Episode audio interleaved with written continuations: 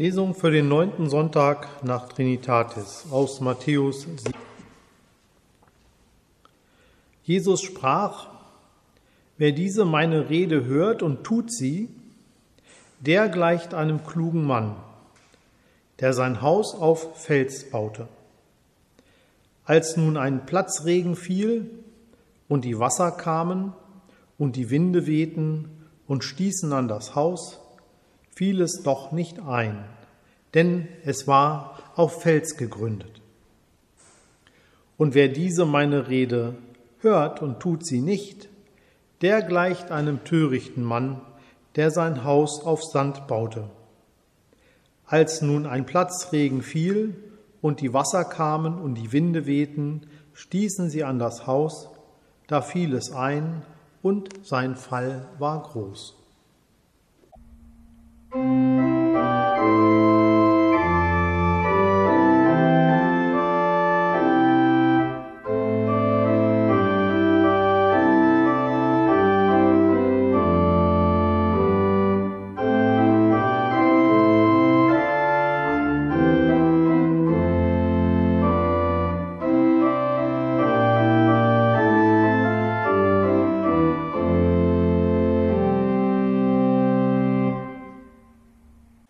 Gnade unseres Herrn Jesus Christus und die Liebe Gottes und die Gemeinschaft des Heiligen Geistes sei mit uns allen. Amen.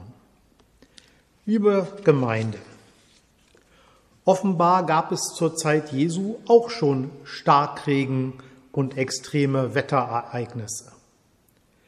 Wir hören heute von der unterschiedlichen Gründung von Häusern und ihrer Standfestigkeit in Unwettern. Gerade haben wir die Bilder aus dem Ahrtal und den Hochwassergebieten vor Augen und die schlimmen Zerstörungen, die das Wasser dort angerichtet hat. Es gibt eine Vielzahl von Menschen, die buchstäblich vor dem Nichts stehen. Es ist gut, dass wir eine christlich geprägte und getragene Kultur der Hilfsbereitschaft haben. Spendengelder und persönlicher Einsatz sind gefragt und versuchen, die größte Not zu lindern. Doch die Erfahrung, dass mein schützendes Haus mit allem Persönlichen weg ist, geht tiefer und hat das ganze Leben verändert. Liebgewonnenes und Erinnerungsstücke, Fotos und Papiere, wenn das alles unwiederbringlich verloren ist, jeder kann sich vorstellen, wie schwer das ist. Es geht also um den ganzen Menschen, sein Leben, die Existenz. So ist der Schluss der Bergpredigt Jesu nicht eine Katastrophenpredigt und nur der Aufruf zur Solidarität, sondern ein Bild dafür, dass es um eine Entscheidung fürs Leben geht. Höre ich die Worte der Bergpredigt des Gottessohns und handle danach oder nicht? Nehme ich sie an, ist mein Lebenshaus auf gutem Grund, wenn nicht, droht ein Ende mit leeren Händen und leerem Herzen. Es geht um nichts weniger als diese Entscheidung für oder gegen die Predigt Jesu vom Reich Gottes. Seine Themen sind das Grundgesetz des christlichen Glaubens bis heute und fragen jede und jeden hier, bist du dabei oder lässt du mich links liegen? Bei einer so wichtigen Frage für Glaube und Leben ist es gut, sich zu vergegenwärtigen, um welche Inhalte es hier geht. Fangen wir an mit den Seligpreisungen. Selig sind, die Leid tragen, die Sanftmütigen, die nach Gerechtigkeit hungern, die Barmherzigen, die reinen Herzens, die Frieden stiften und um der Gerechtigkeit willen verfolgt werden. Dieser Beginn der Bergpredigt ist die Landkarte der christlichen Tugenden. So lehrten es die Apostel und so geben wir es weiter von Kind und Kindeskindern. Im Kolosserbrief klingt die Zusammenfassung etwa so. So zieht nun an als die Auserwählten Gottes, als die Heiligen und Geliebten, herzliches Erbarmen, Freundlichkeit, Demut, Sanftmut und Geduld, und ertrage einer den anderen und vergebt euch untereinander. Über alles aber zieht an die Liebe.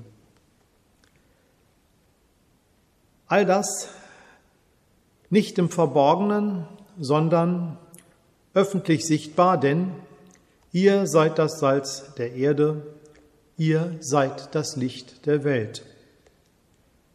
Es geht um Gesetz und Evangelium in der Predigt Jesu, um die Freiheit eines Christenmenschen und um die Gebote Gottes. Die Freiheit durch das Gesetz und um des Gesetzes willen. So sind die weiteren Themen zu hören. Jesus nimmt Bezug auf die Gebote Gottes, die die Menschen schon kennen und sagt, das habt ihr gehört und ich sage euch noch Folgendes dazu. So spricht er über das Gesetz vom Töten, vom Ehebrechen, vom Schwören, vom Vergelten, von der Feindesliebe, dem Almosen geben, dem Beten, dem Fasten und kommt schließlich auf die tägliche Sorge des Menschen und das Schätze sammeln.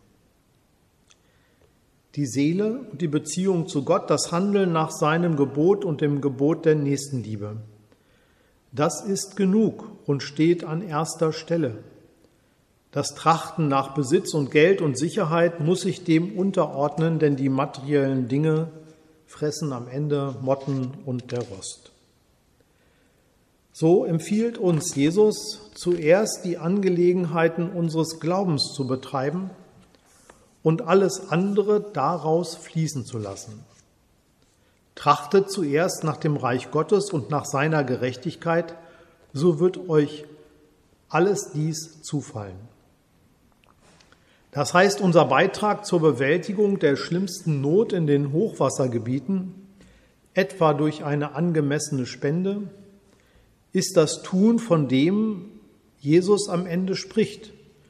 In unserem heutigen Predigtext heißt es doch, Darum, wer diese meine Rede hört und tut sie, der gleicht dem klugen Mann, der sein Haus auf Fels baute. Jesus spricht von der Zuversicht, dass Gott Gebete erhört. Bittet, so wird euch gegeben. Und er ist davon überzeugt, dass immer weiter gilt, was Gottes Wort und seine Boten sagen.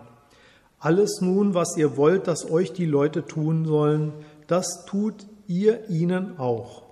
Das ist das Gesetz und die Propheten. Allein mit diesem Wort der goldenen Regel ist schon christliches Leben, Menschlichkeit als Handlungsanweisung eindeutig gekennzeichnet. Die Nächstenliebe ist es, die Jesus in uns wecken will und uns anstachelt, nicht nur das Gute zu hören und eine Gesinnung zu pflegen, sondern das Gute, das wir erkennen, auch zu tun. Glauben ist also nicht nur eine private Einstellung zum Leben, sondern der Antrieb für politisches und karitatives Handeln. Das gilt für jeden Christen und jede Christin.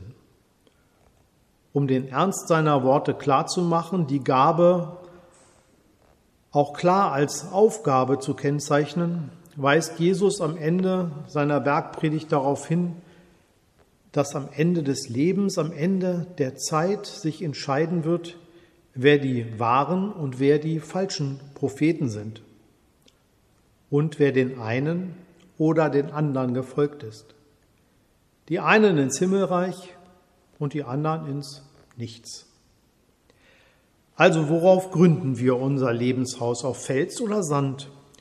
Hören wir die Worte Jesu nur oder beherzigen wir sie und handeln in unserem Leben danach? Darauf kommt es am Ende an, wenn wir noch aufrecht in den Spiegel schauen möchten. Ein ganz schön grundsätzlicher Anspruch auf mein Leben, merke ich. Und damit geht es mir wie den ersten Hörern der Bergpredigt schon.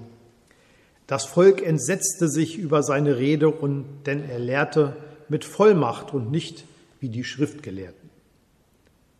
Unsere Entscheidung für oder gegen ein Handeln im Sinne Gottes ist gefragt.